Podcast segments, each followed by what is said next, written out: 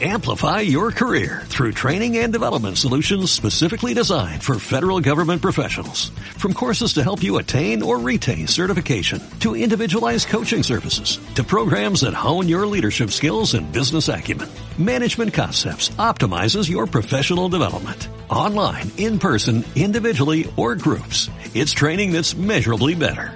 Learn more at managementconcepts.com. That's managementconcepts.com. Bueno, si te parece, Dani, vamos a pasar con, con otro tema. Genial. Y creo que también querías proponerlo tú sobre el tema de la medicalización. Medicalización. Bueno, cuéntame, cuéntame un poquito más sobre, sobre esa palabreja. Bueno, la palabreja es una palabreja infernal, voy a decirlo así. Em, verás, la medicalización es un proceso mediante el cual eh, pasamos a considerar enfermedad a hechos que antes no lo eran. ¿El por qué? Muy sencillo. Digamos que en, en- en el proceso de evolución de, cualquier sociedad em, hay unos elementos básicos que tenemos que conseguir, como es acceso al agua potable, alimentos suficientes para una alimentación adecuada, etcétera. Después, el siguiente paso de nuestro desarrollo como eh, colectivo es eh, la atención de enfermedades de mayor incidencia, repercusión de la mortalidad, es decir, solucionar los problemas que tenemos serios para seguir adelante. Pero ¿qué es lo que pasa? Que cuando se han abarcado estas situaciones, que son situaciones eh, inherentes de pura supervivencia, cuando ya tenemos comida, cuando ya tenemos bebida, cuando están resueltos nuestros principales eh, problemas médicos, empezamos a considerar cuestiones médicas eh, a situaciones que son ajenas del mismo. Y podemos poner cualquier tipo de ejemplo. Eh, imagínate, la alopecia. De hecho, eh, yo estoy calvo para aquel que no lo sepa, ¿de acuerdo? Entonces, la alopecia es considerada como una enfermedad, la menopausia como cualquier enfermedad, el intervencionismo en el parto de un niño es considerado como cualquier enfermedad. Esto es un suma y sigue brutal porque hay operaciones de estética, todo lo que tú quieras imaginarte y más. Si te parece, antes de comenzar exactamente lo que es a debatir acerca de la medicalización, sería menester hablar de la definición de salud que hace la OMS en 1946 acerca de, eh, bueno, lo que es la salud, propiamente dicha. La considera como una forma utópica y subjetiva, como algo más que la ausencia de enfermedad, y la eleva al estado de bienestar absoluto. ¿Qué quiere decir esto? Es una definición muy ambigua, porque es muy subjetivo el que tú te sientas bien o no. Luego, en esta tierra de nadie, que ha quedado así abierta, las puertas abiertas que dejó la OMS, eh, contribuye para que el ámbito médico y las nuevas situaciones y los nuevos problemas inventados pues aparezcan con muchas ganas de crecer por todo lo que supone comercialmente. En definitiva, parece que una persona sana es solamente un enfermo sin identificar. ¿Cómo lo ves? Un enfermo sin identificar. Exacto, Muy buena. exacto. Vale, o sea, eh, por lo que me estás diciendo, lo que yo he entendido es que no hay una persona sana. Eh, no hay una persona sana, pero mm, porque ya te digo, partimos de un estadio muy ambiguo, pero tampoco hay una persona, personas que estén malas por estar malas. Eh, digamos que la intervención médica llega hasta tal punto que situaciones de la vida como el cansancio, la frustración, la infelicidad, es sometida a tratamiento farmacológico e incluso quirúrgico. Eh, sin ir más lejos, el ejemplo de la calvicie. Sí. Si tú tienes un problema, bueno, pues eh, te hacen microinjertos y cosas por el estilo para solucionar un problema que consideran de salud y no es un problema, en este caso, de salud, ¿no?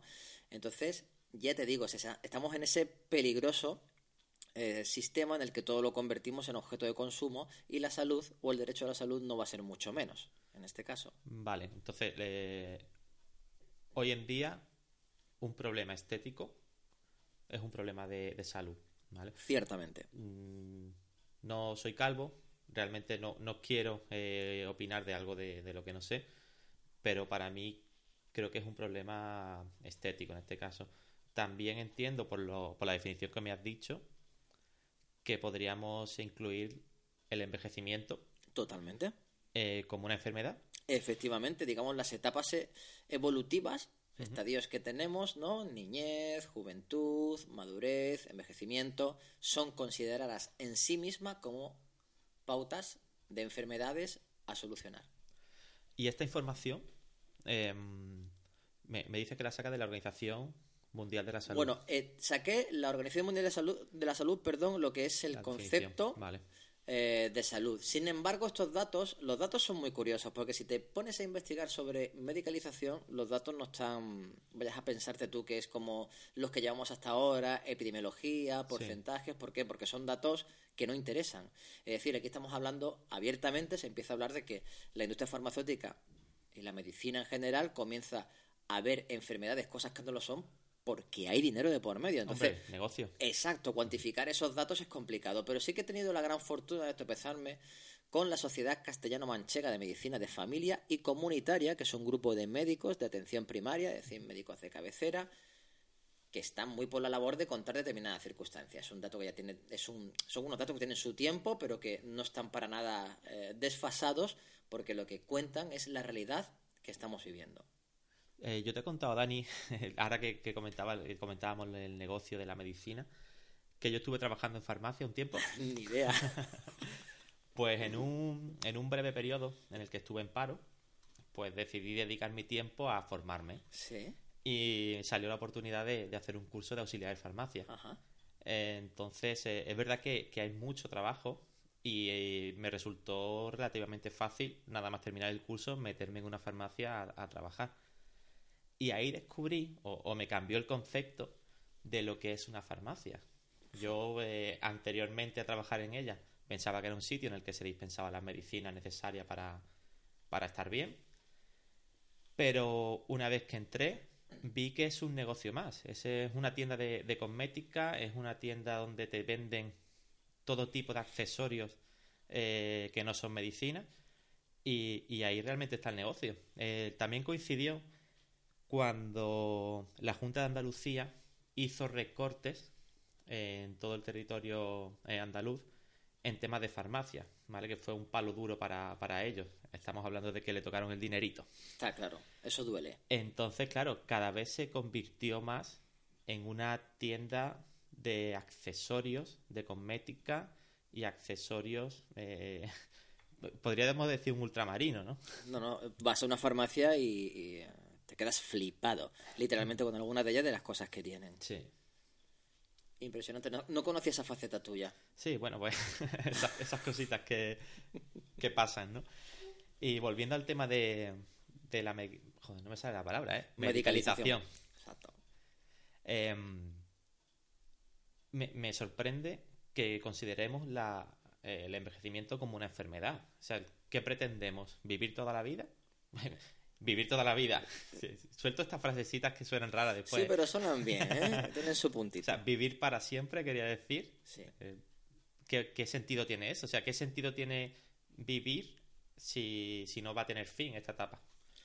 No, no lo sé. No lo sé. Sí que es cierto que, a tenor de lo que dices, y salirnos un poquito del tema, hay determinadas empresas que están investigando sobre precisamente la inmortalidad. Sí eh, pero bueno, eso sería irnos por otros derroteros. Pero sí, lo que pretendemos, en definitiva, eh, no, lo sé, el, pero sí que eh, somos muy culpables de la situación que estamos viviendo, no solamente en cuestiones médicas, sino en, cualquier otro tipo de, cuestión social. El proceso de medicalización es un proceso prolongado, no es una cosa que de repente hagamos, ¡pa! venga, vamos a medicalizar esto. No, digamos que hay una parte, una parte de la sociedad que precisa de, de, algunos aspectos precisan de una solución. Aspectos que en principio nadie le presta atención porque son aspectos pues normales e inherentes al desarrollo ontogenético como individuo, ¿vale? no pasa nada. Eh, hay empresas que se dedican a buscar cuáles son estos procesos eh, o cuáles son estas eh, soluciones aparentes a estos hechos que no importan, ¿no? Y la consideran anormales. ¿Quién sería, quién consideras tú que es la parte que considera algo como anormal. ¿A quién te suena todo esto? Pues no sé, aquí el negocio está en la medicina. En la industria farmacéutica, sin ir más lejos, ¿no?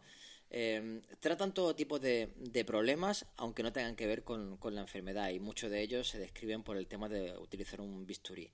Eh, alegan muchas cuestiones de, mentales, ¿no? Bueno, esta persona se siente mal, o esta persona está ansiosa porque el volumen de sus pechos no es el suficientemente adecuado según su criterio, el glúteo de este señor, oye, pues no es lo suficientemente duro o no es como el de Antonio Banderas o cualquier otro.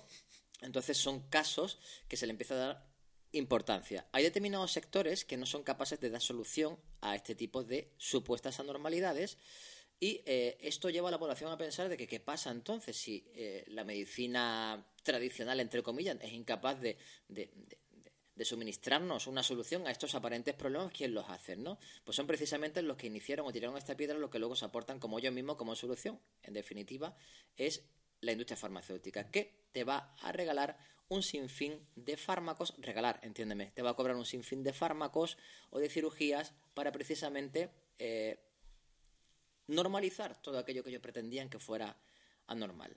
Entonces, este es un proceso súper básico, pero que es muy, muy, muy, muy efectivo. me, suena a, a la forma de trabajar de las compañías tecnológicas. Es decir, primero te creo una necesidad. Buen símil.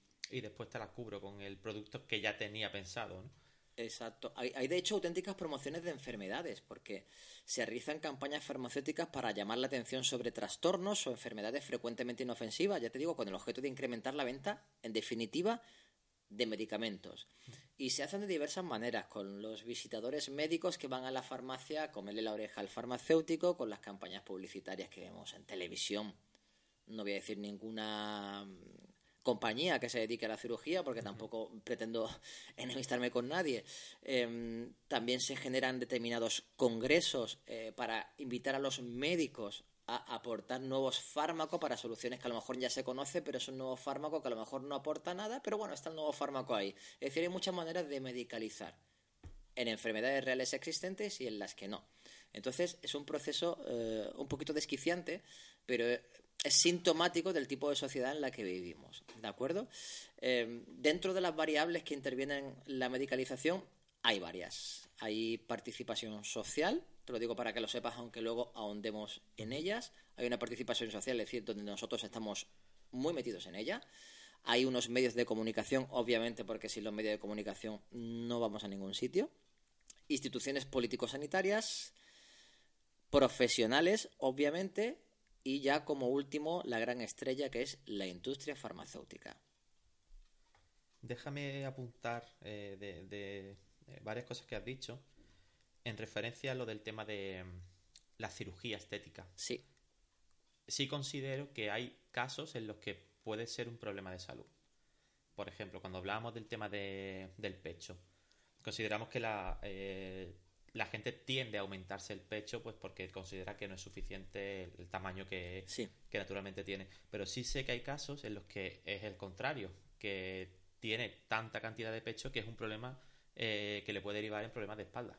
Sí, sí, obviamente. Y, sé que, se, que hay operaciones pues para disminuírselo. Entonces queremos diferenciar ahí un poco las pautas porque entendemos que puede haber excepciones en, este caso. Exactamente. De todas maneras, sí que es cierto lo que, eh, lo que más rabia me da de un proceso de medicalización es que no se hacen cuestiones preventivas. Preventivas, me explico. A tenor de lo que comentas, hay muchos problemas de espalda derivados de, la postura, problemas posturales, trabajas a lo mejor en una oficina sentado X horas al día multiplicado por meses y años y eso te genera un súper problema que a lo mejor haciendo natación y fortaleciendo los músculos eh, que colindan con la... Em, eh, la columna vertebral se soluciona por sí mismo sin necesidad de hacer una cirugía. Sí, o tomarte un calmante para reducir el, efectivamente, Efectivamente, ¿no? O sea, que cuidado porque a lo mejor debiéramos invertir más tiempo nosotros mismos en buscar determinadas soluciones y también se nos debieran asesorar mejor en ese sentido. Em, también eh, quiero comentar antes de que se me olvide, porque hace tiempo, hace poco tiempo que, lo vi. el programa de equipo de investigación de la Sexta, no sé si lo conoces. Lo conozco. Pues eh, la otra noche, yo siempre me lo pongo para, dormir porque me parece interesante, eh, trataron un tema que es el negocio de la lucha contra la calvicie. Toma. me, sorprendió mucho porque eh, es realmente un negocio, o sea, es, brutal. Parece ser que por ser una persona calva o que está perdiendo el pelo tienes que tener un trauma.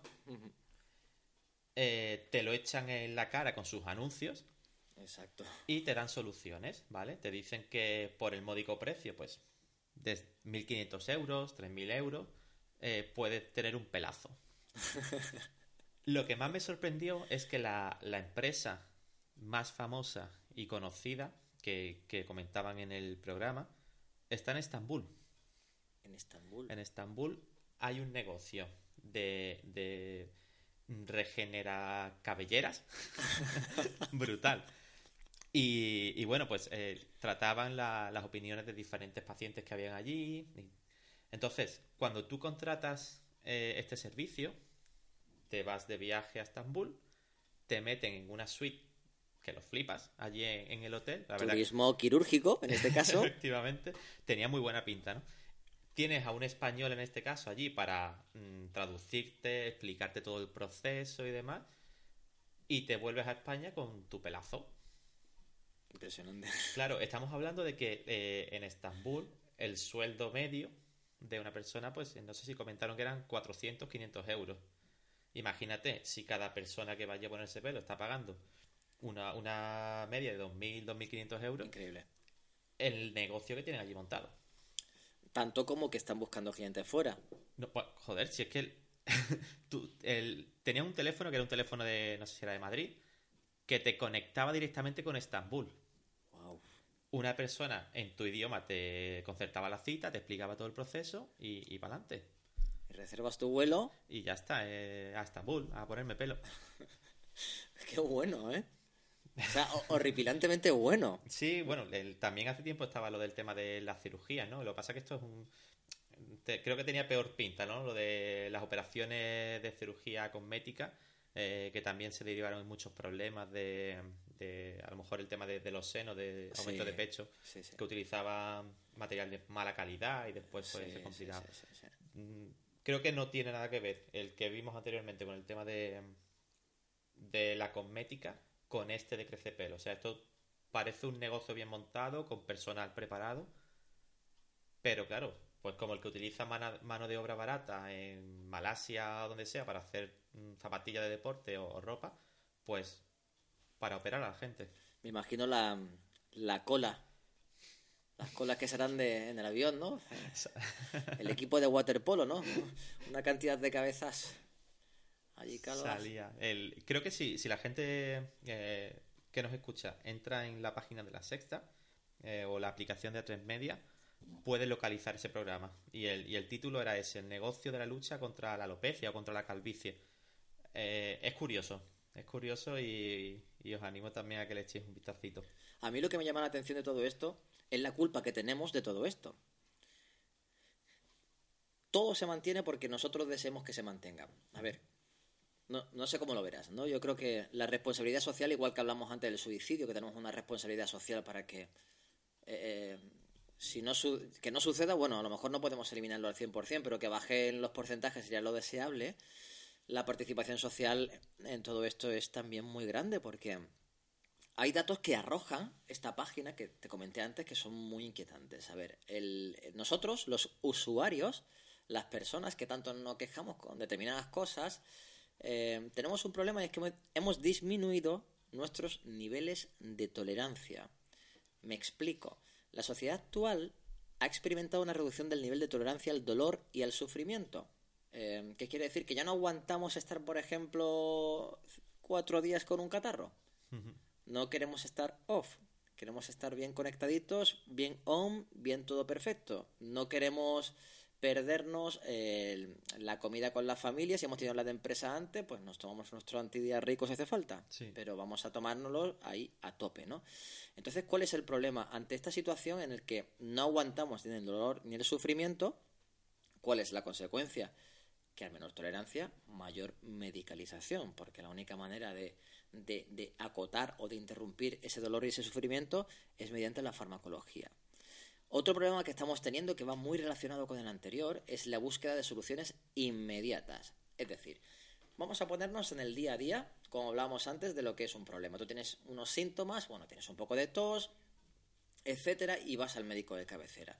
¿Qué es lo que ocurre? Que las enfermedades necesitan una serie de síntomas para ser catalogadas y posteriormente diagnosticadas y en base al diagnóstico tratarte, ¿no?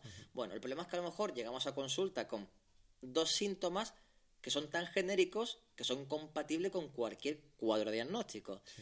Sin embargo, no queremos esperar que pase un día más para ver a dónde nos lleva esto, sino que exigimos en cierto modo al, al profesional que tenemos delante de atención primaria, médico de cabecera, pues que nos solucione la papeleta ya, que me envíe algo ya.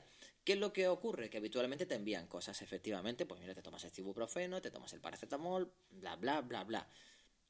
Dos, tres días más tarde tenemos que volver a visitar al médico porque ya han aparecido los síntomas reales que aún no había dado tiempo y luego tenemos que cambiar el tratamiento para terminar de eh, abordar todo esto, ¿no? En definitiva, es esa impaciencia que nosotros mismos estamos poniendo nos está llevando a tomar eh, medicinas de manera absolutamente eh, desproporcionada. El, no sé, me, me parece que nos hace dependiente en todos los sentidos, porque claro, ha disminuido nuestra capacidad de autocuidados.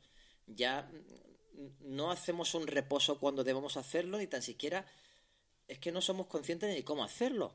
Porque como ya estamos tan acostumbrados a me pasa tal, tomo tal, ni tan siquiera me voy a plantear la posibilidad de hacer un pequeño esfuerzo personal, de hacer un cambio de mi estilo de vida para no tener que derivar en todo este tipo de problemas, ¿no?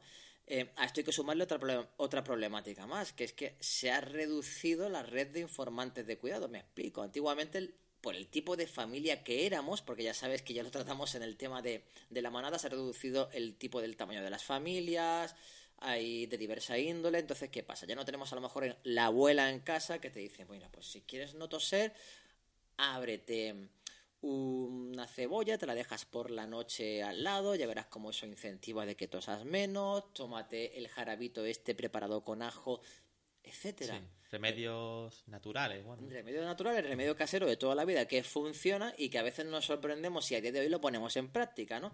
Entonces, toda esta mezcla de somos cada vez un poquito más inútiles porque lo deseamos en definitiva, ¿no? Tenemos menos red de informantes de cuidado porque las familias o las estructuras familiares han cambiado. Nuestras ganas de solucionarlo todo ya y tiene que ser ya y que no somos tolerantes ante nada hace que nosotros seamos el candidato perfecto para ser estafados comprando luego todo tipo de medicamentos en farmacias o lo que sea. A mí me gusta mucho, ya sabes, Quique, el pararme en la participación social de cualquiera de los problemas en los que vivimos. Porque es muy fácil decir que la culpa la tiene otro, es, para tu conciencia es cojonudo, y es muy difícil aceptar determinadas cosas. Em, es como, por ejemplo, un ejemplo muy estúpido, ¿vale? Cuando de chico no te alguna vez que te han preguntado, oye, ¿qué, qué, tal el examen? Y tú has dicho alegremente, pues lo he aprobado. O has dicho, pues me han suspendido, ¿no? si, si lo aprobabas es, hey, es que estoy yo aquí que soy una bestia parda, estudiando. Si lo suspendía no es cuestión de que yo no he estudiado, es que el profesor o la profesora me tenía manía. Manía, ¿no? Entonces tenemos ese legado tan, tan horrible que nos está haciendo polvo. No, no sé cómo verás tú nuestra responsabilidad en todo esto. Sí, yo, ah, yo creo que eh, cada vez somos más perezosos eh, y esperamos que la gente o, la sociedad nos lo dé todo hecho. Eh, lo que yo opino es que hemos dejado de escuchar nuestro cuerpo Totalmente, qué bonita es la frase. Para que otra persona nos diga lo que nuestro cuerpo eh, quiere, cosa que es imposible. Total. En el momento de que nos sentimos mal es porque realmente necesitamos algo. No podemos taparlo con una medicina que lo único que hace es ocultar esa necesidad. Exacto. Yo tenía un, amigo, cuando la época de, salir de fiesta y demás, que llevaba su kit. Llevaba el kit anti-resaca. Y eso era que se tomaba su vitamina B12 para que después no le diera la resaca, eh, que si la cucharita de, de, ibuprofeno para no sé qué, no sé cuánto. Y claro, él al día siguiente estaba perfecto, pero no sé yo de aquí a, unos años cómo, cómo, va a estar, porque pienso que abusar de las medicinas, sobre todo automedicándote, eh, no es nada bueno. Nada. De hecho, mm, hay antibióticos de última generación. Eh, que se han tenido que investigar muy profundamente el desarrollo de los mismos porque la población está tan acostumbrada al antibiótico sí, que ya no hace que no te hace efecto. Claro. Entonces, eh, fíjate el nivel de absurdez en el que nos encontramos, ¿no? Yo, por ejemplo, hace poco he tenido que tomar eh, antibiótico, como te expliqué. Eh, Sí. De hecho, bueno, ya cuento que el miércoles pasado íbamos a grabar, pero me puse malo. Esperé a los síntomas reales y al tercer día, como dicen las escrituras, me puse muy malo, más malo que un perro y al final tuvieron que darme antibiótico, ¿no? Pero me hicieron un efecto inmediato porque no los tomo, ¿no? Pero es, es- es muy, es muy triste eso que dices. Pues dentro de las variables, retomando un poco el tema de la medicalización, ya hemos hablado acerca de una, que es la participación social, la participación individual. Después tenemos a los grandes medios de comunicación que son necesarios para que todo esto siga su curso, ¿no? De Hay hecho, perdón perdón, que te interrumpa, sí. se me viene a la cabeza un, un ejemplo súper claro y es el anuncio de esta marca que te frena el resfriado. ¡Ah, ostras! ¡Qué grande! Que, eh, recuerdo ahora mismo dos, creo que de la misma marca, ¿eh? ¡Qué grande! De cariño, qué malo estoy, con toda la mala cara cuando te levantas. Y, y él decide si curarse o no con el medicamento porque tiene que ir a ver a la suegra. Exacto, exacto. Y después el otro era que eh, estaba súper malo también. Y el plan que tenía era ir a pescar con su colega. Total, que se tomaba su medicina y en cuestión de 10 minutos estaba ya pescando allí más, más bien que nada. Efectivamente. Entonces, claro, el- viendo esos anuncios, ¿qué esperas que haga la sociedad? Pues si me encuentro mal, me tomo mi sobrecito y, y sigo para adelante. O sea, me da igual. Absolutamente. Además, fíjate, está apelando a creencias fundadas, eh, Sí. fundadas por terceros, me explico. A día de hoy, no hay nada en el mundo que cure el resfriado. No existe antibiótico, no existe antiinflamatorio, no existe nada que cure el resfriado. Es un proceso que tiene que pasar. ¿Qué es lo que ocurre? Que si te tomas pastillas para no sentir los síntomas, da la sensación de que te has curado. No, no, no. Está enmascarando el proceso, que es distinto. Tus cuatro, cinco, seis días no te lo quita ni el tato. Lo que pasa que la medicina nos sirve para, hey, que no se noten tanto los síntomas y cuando, bueno, en definitiva puedes hacer tu vida cotidiana, pues parece que estar bien, cuando realmente no lo estás. Pero has puesto un ejemplo fantástico. Esa publicidad es precisamente el, el principal ramal eh, que utilizan los medios de comunicación con ese poder mediático, ¿no? De decir, hey, mira, si te tomas esto te vas a pescar, o si te tomas esto te vas con tu suegra, sálvese quien pueda. Entonces, va muy a tenor de eso. Después hay una promoción últimamente que, que da mucho miedo también, y volvemos a saber qué consumir. No me acuerdo en qué parte del programa de eh, relacionado con suicidio lo estuvimos hablando, pero eh, hay promoción de alimentos que supuestamente son saludables, Sí. ¿vale? Que está muy bien. Está muy bien el tema de, de- de saber qué consumir, pero últimamente se están etiquetando como saludables determinados eh, eh, alimentos que son saludables en esa porción muy concreta que te están diciendo, pero Sí. no te están contando o te lo cuentan escrito, cosa que tú nunca lees, Sí. Toda la mierda que llevan por detrás. Claro. Si tú te vas a determinadas plataformas, y no os quiero decir nombres de supermercados de cualquiera de nuestros barrios, ahora la moda es el sin gluten, que está muy bien. Yo, o sea, yo intento no tomar gluten, Sí. pero ya al leer uno sin gluten, dice, ah, pues Eso es mejor para esto mí. es sano, esto es sano. Claro. Esto es sano. Lee la etiqueta. Hmm. Lee la etiqueta aceite de porque- palma, que también hace poco fue la, Es- el boom, ¿no? De- Exacto, exacto. Y ahora se están viendo etiquetas de eh, mm, sin aceite de palma hecho, Sí. lo vi hace muy poquito.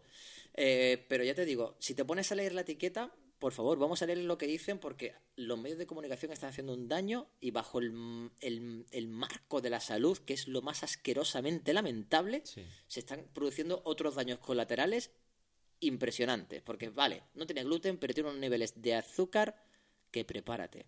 Que, fíjate, el azúcar sí que sería un buen monográfico que hacer porque Sí. las guerras del azúcar es absolutamente brutal. Esto de todas formas es un ciclo que, que se va repitiendo. Acuérdate de la época de, del light. Sí, Todo sí, light. sí. Y, y al final eh, el light engordaba más que el azúcar natural normal. O sea, me parecía...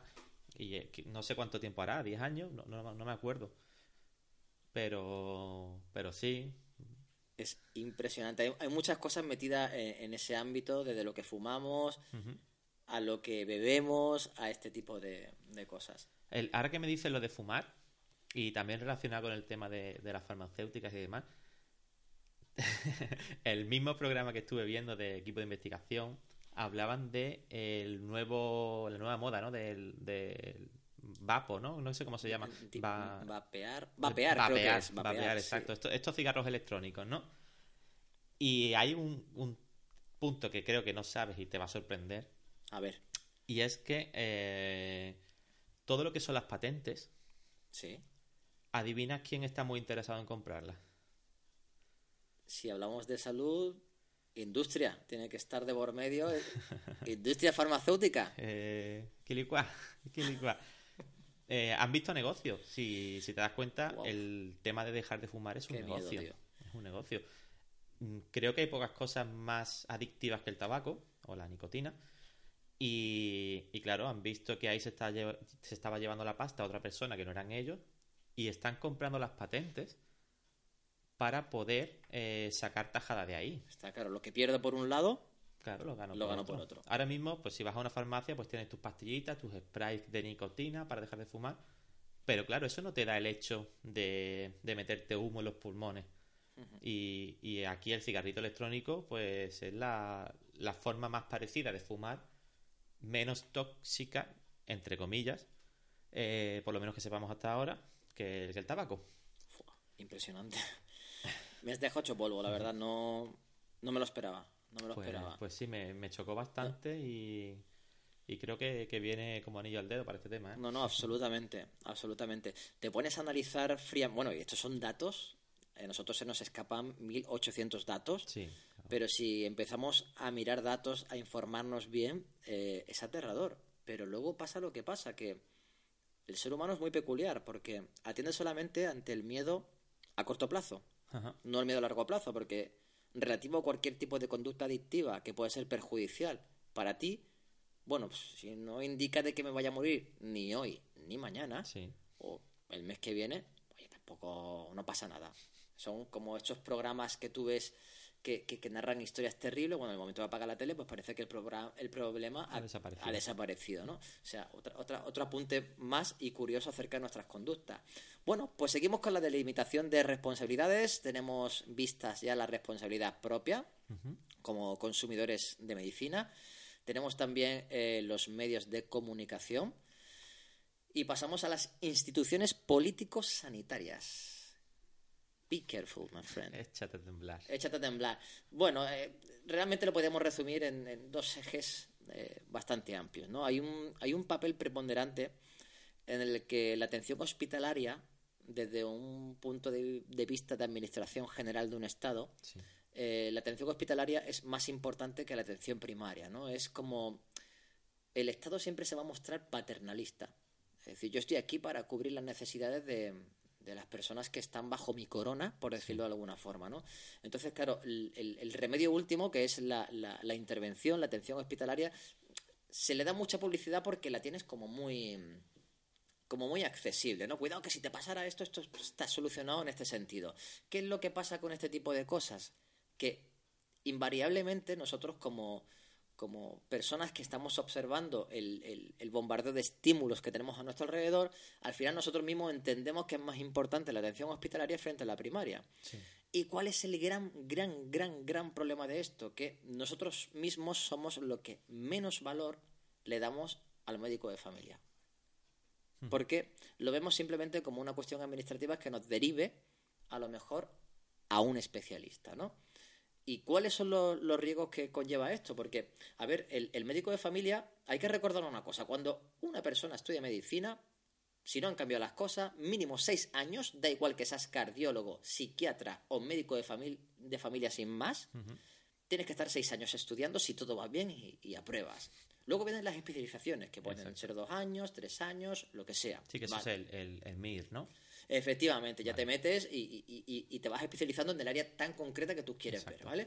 Entonces, un médico de familia tendemos a ningunear la figura por lo que estamos comentando, pero es un médico igual de bueno que el cirujano que está operando corazón abierto. La diferencia es que el cirujano se ha especializado en un área muy concreta. Sí, claro, los conocimientos de la carrera son los mismos, pero no hay que olvidar que, que el médico de familia es el que está más acostumbrado al trato al público y el que ve más sintomatología eh, en su día a día. Exacto. Es decir, es el que está más, capacitado, eh, más capacitado quizás para decirte, oye, pues según estos estos problemas que, trae, porque si traes moco, tos y tal, puede deberse a esta enfermedad, porque no sé, es como el que repara todos los días eh, un mismo coche. En cuanto escucha un ruido raro de motor, sabe dónde, dónde ir. Totalmente. Entonces, pues, pues sí, es verdad que muchas veces en conversaciones, porque tengo, tengo amigos que, han estudiado medicina, incluso familiares que, que son médicos,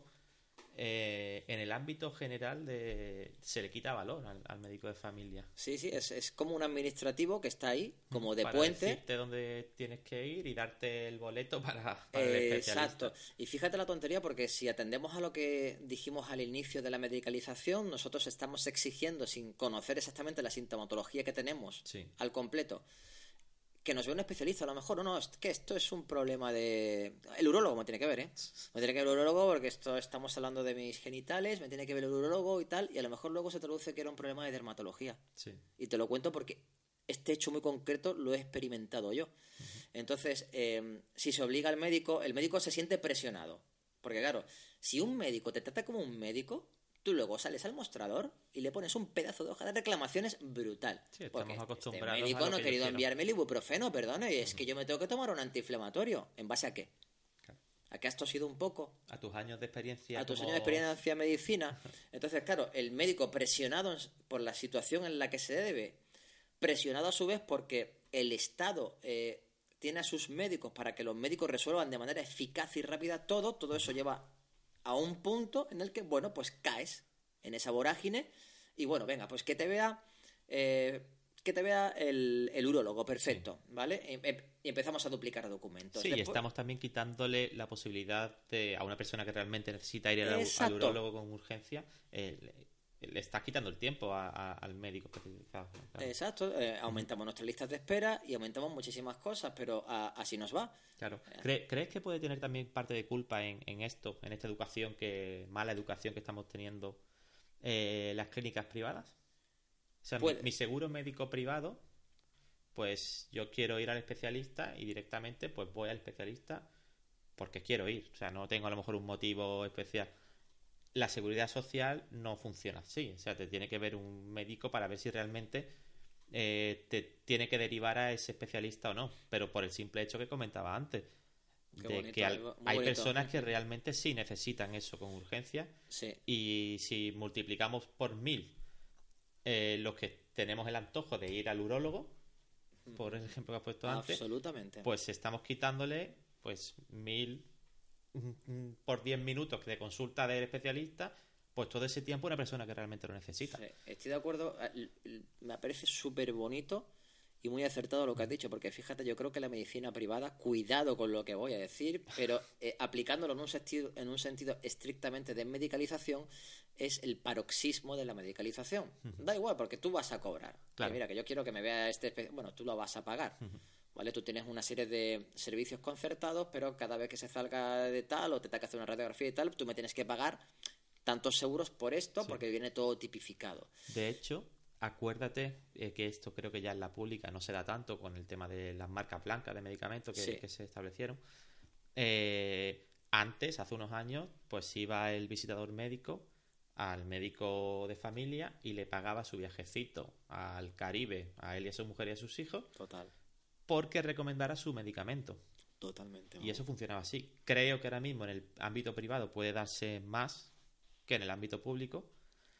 Entonces, no estoy criticando, ¿eh? no, no, no, para nada, para nada. El, ámbito privado porque también creo que, es una forma buena de, llevar un, seguimiento de salud a, los pacientes, ¿no? Pero sí pienso, y, y, lo digo claramente, que se puede dar ese, ese caso. De hecho, sí. De hecho, creo que se tiene sobredimensionada las posibilidades de la medicina privada porque muchos médicos privados, muchos de ellos trabajan también para la seguridad social y determinados aparatos, aparatología que son extremadamente caros se encuentran en la seguridad social, no en la medicina privada y ahí hay un batiburrillo de pacientes que van y vienen que, oye, que es, muy peculiar y todos conocemos casos en este sentido. Sí, claro, y eso es lo malo, que todos conocemos casos. exacto, no estamos hablando de un idioma extraño y nada similar, que lo más curioso, esto es como el, eh, bueno, lo que está pasando a nivel político con robos e historias. Todos conocemos algo y además casos que son muy cercanos. Entonces, a modo de resumen, eh, ya hemos visto diversas variables individuo, comunicación, instituciones político-sanitarias. Y después vienen los profesionales como tal, que son los médicos y dentro de, de, ellos como variable también van a fomentar determinadas medicalizaciones. Porque ellos, ellos tienen la capacidad de poder determinar qué diagnóstico establecen y qué actuación terapéutica realizan. Sí. ¿Vale? Entonces. Eh, Para, de esto estamos hablando. Del grupo profesional ya de. Sí, o sea, lo que, lo que es el profesional médico que tiene la capacidad de eh, ver esas nuevas enfermedades. Sí. Y crear protocolos para solucionarlas. Sí, digamos que el médico, en definitiva, tú un médico de cabecera y él decide qué diagnóstico te va a poner. Entonces, como eje fundamental de la medicalización, porque muchos fármacos son recetados, ellos tienen una parte muy importante dentro del proceso de medicalización o no, em, como variable más. Entonces, depende del médico que te encuentres, habrá médicos que favorezcan más esta medicalización y, habrá, habrá otros que no. Claro. U otros que, presas ya de, tanta carga de trabajo, em, pues tienen que, ceder. Por ejemplo, precisamente dentro de los profesionales, la sobrecarga de trabajo es uno de los ítems que fomentan que se llegue a la medicalización. Es decir, si tú te pones a mirar y un médico tiene una media de unos 4 minutos, 4 minutos 20 segundos para atender a un paciente, habrá momentos en que esa media la puedan cumplir y otras veces que va a ser absolutamente imposible. Entonces, cuando mm, si empiezas a las 9 de la mañana, a las 12 de la mañana, el, tipo de cola que puedes llevar es impresionante porque, oye, es un tiempo bastante corto y una sobrecarga porque, bueno, dentro de nuestro equipo de gobierno y de sus grandes soluciones hay recortes, ¿qué vamos a decir de ese tema? Eh, pero claro, te dejas llevar, te dejas llevar por la circunstancia, pues mira, este le envío un ibuprofeno, me lo quito de en medio, que pasa el siguiente, a no ser que me venga algo especialmente grave, vamos a intentar compensar el día a día, pues porque si no, eh, eres devorado eh, por tu propio, trabajo, perdón. Esta sobrecarga de trabajo, además, está el trabajo con incertidumbre, porque como dijimos antes, eh, las enfermedades pasan por fases. Hay fases iniciales de la enfermedad con unos signos y síntomas muy concretos, pero hasta que no se desarrolla un poquito más, no vas a saber cómo qué diagnóstico llegar. Exacto. Entonces, si, si tienes 4 minutos 20 segundos por ejemplo, que me estoy sacando esa cifra de la manga, pero sé que andan en torno a los cuatro minutos. Sí, bueno, creo que las últimas veces que he cogido cita, eh, pues no sé si era cada diez minutos una, una cita o cada cinco minutos, no, lo recuerdo bien. Pero sí que es cierto que normalmente intento coger la primera hora porque sé que a última hora va con retraso. y esto, esto se debe, vamos, mm, extrapolándolo a otro tipo de trabajo.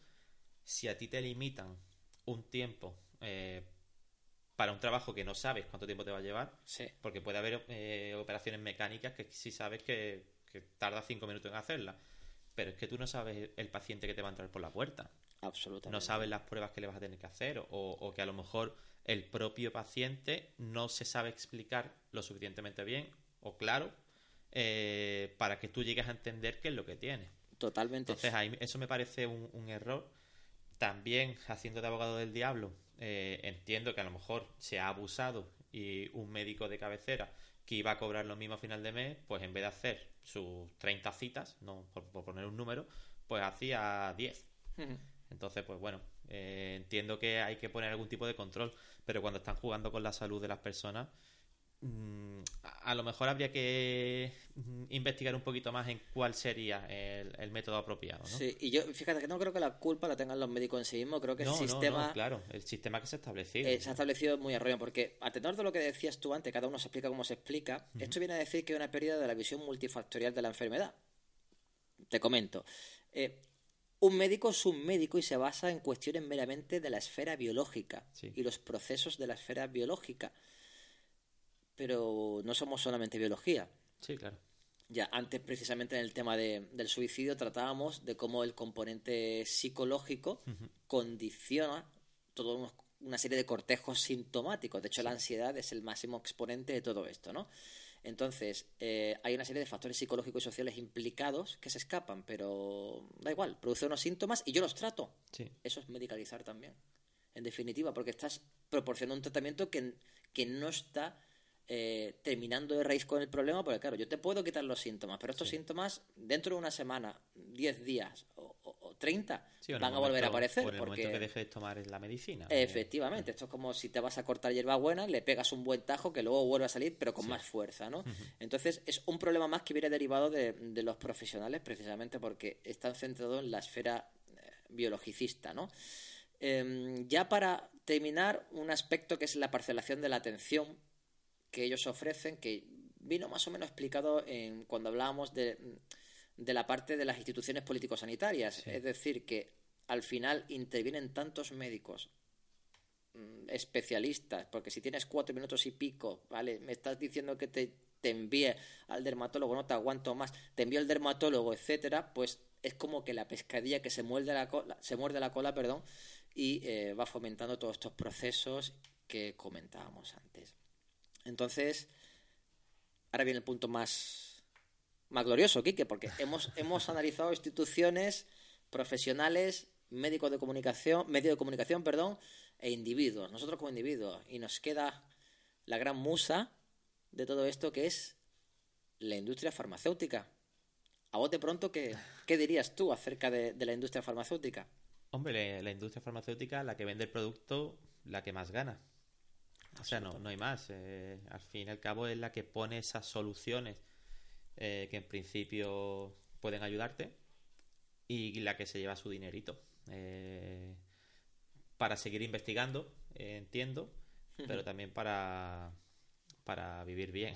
Muy buen apunte, muy buen apunte, porque la investigación habitualmente es una investigación sesgada. Es decir, gran parte o un gran porcentaje de las investigaciones médicas que se realizan en la actualidad vienen financiadas en parte o en su totalidad por la industria farmacéutica. Luego, si yo soy el promotor de un estudio muy concreto, yo tengo todos los datos, yo decido qué datos contar de mi estudio. Por lo tanto, a lo mejor no te estoy contando el 100% de ello, pero sí te comento aquellos aspectos que son relevantes para mí y que van a motivar en ti en buscar una solución médica. Entonces, claro, te cuentan una realidad muy sesgada, que es la realidad que a ellos les conviene, ¿no? Entonces, es uno de los grandes problemas. A esto se le suma que nosotros procedemos o tenemos una cultura hospitalaria donde la, lo que dice el médico va a misa, la medicina es la que tiene la gran respuesta para todas las cosas y no necesariamente es así. Entonces se mezcla el hambre con las ganas de comer o como quieras llamarlo y en definitiva son ellos los que tienen la sartén por el mango. Porque claro, yo te cuento esto y omito esto otro y esa omisión es importante. Ah, ahora que comentabas esto, me ha venido a la cabeza con respecto al programa que vi de, equipo de investigación del tema de la alopecia. Em, sí que hay un producto que se trata a nivel eh, médico en, España y, es un producto eh, que te devuelve el pelo, más o menos, mm, pero que tiene algo malo. Y eso malo es que te causa impotencia, apatía sexual, eh, apatía general de por vivir. Salía un chico comentándolo y, y dijo que, claro, evidentemente no te compensa. Voy a tener pelo, pero no voy a tener ganas de vivir. Y, comentaba que en el momento que dejó, es que no me, acuerdo del nombre ¿eh? del producto, a ver si lo busco ahora. En el momento que dejó de tomarlo, pues volvió a ser una persona normal. Eh, entonces, claro, el, sí, sí, te estoy dando una solución, pero te estoy causando otros problemas por otro lado que, pueden ser incluso más graves de lo que, de lo que tenías anteriormente. Exacto. Farmacéuticas. Total, toda ventaja lleva consigo una rémora. Quien toma mucho antiinflamatorio, pues el hígado le va petando y cosas por el estilo. Punto importante, señores, que parece que somos dos personas aquí que venimos a, a descubrir el mundo, que estamos metiendo cera y no es, no es el caso, estamos simplemente arrojando datos. Hay intervenciones quirúrgicas que son necesarias, hay muchas cosas que son muy obvias y que caen por su propio peso, pero que nos gusta llamar la atención sobre aquellas cosas que pasan un poquito desapercibidas para atenderlas. Ya por último, acerca de la industria farmacéutica, hablar de la promoción de enfermedades, que bueno, que esto ya venía amparado por los medios de comunicación, como hablábamos antes, y en definitiva, lo más aterrador de todo esto es crear enfermedades, y cuando digo crear enfermedades es crearlas como tal, para un consumo. La mí que me viene siempre a la cabeza es el síndrome de hiperactividad en el niño. De hecho, los psiquiatras y psicólogos tienen mucha culpa de todo eso. Eh, cuando, por ejemplo, en DSM-4, si no recuerdo mal, que es la Biblia de, los diagnósticos mentales, eh, en su momento se hablaba de esta hiperactividad. A ver qué niño no es hiperactivo, ¿no? Eh, yo pienso en el mío y en las ojeras que tú puedes estar viendo desde la otra parte de la mesa. Y hay cosas que son normales, pero que queremos eh, controlarlas de alguna manera. Nos inventamos algo y a partir de aquí, si tú tienes un, alguien con un problema de demasiada actividad, digámoslo así, bueno, vamos a derivar, vamos a dar derivados o vamos a dar aquellos medicamentos que sean depresores del sistema nervioso central. ¿Ves cómo el niño se tranquiliza? Obviamente. Claro. Obviamente que se tranquiliza, ¿no? Entonces, ya te digo, hay cosas que hay que tener cuidado. La disfunción sexual en la sexualidad es otra de las, como apuntabas tú antes, otro de los, eh, de los grandes pilares donde se agarran en este sentido. Básicamente, esto es lo que tenía pensado a grandes rasgos de hablar eh, de industria farmacéutica y, e invito a todas las personas que quieran leer los documentos así originales muy interesantes de la Sociedad eh, Castellano-Manchega de Familia y, comunitaria. Pues he encontrado el nombre del producto. Ah. No, os voy a dejar con la curiosidad. Eh, finasteride. Finasteride. Propecia. Por lo visto es un tratamiento que, que se utilizaba contra la alopecia bastante conocido. Vaya. Así que bueno, si lo estáis tomando, pues un viajecito a Estambul. Efectivamente. Quien quiera solucionar ese problema y, y poca cosa más. Amplify your career through training and development solutions specifically designed for federal government professionals. From courses to help you attain or retain certification, to individualized coaching services, to programs that hone your leadership skills and business acumen, Management Concepts optimizes your professional development. Online, in person, individually, or groups. It's training that's measurably better. Learn more at managementconcepts.com. That's managementconcepts.com.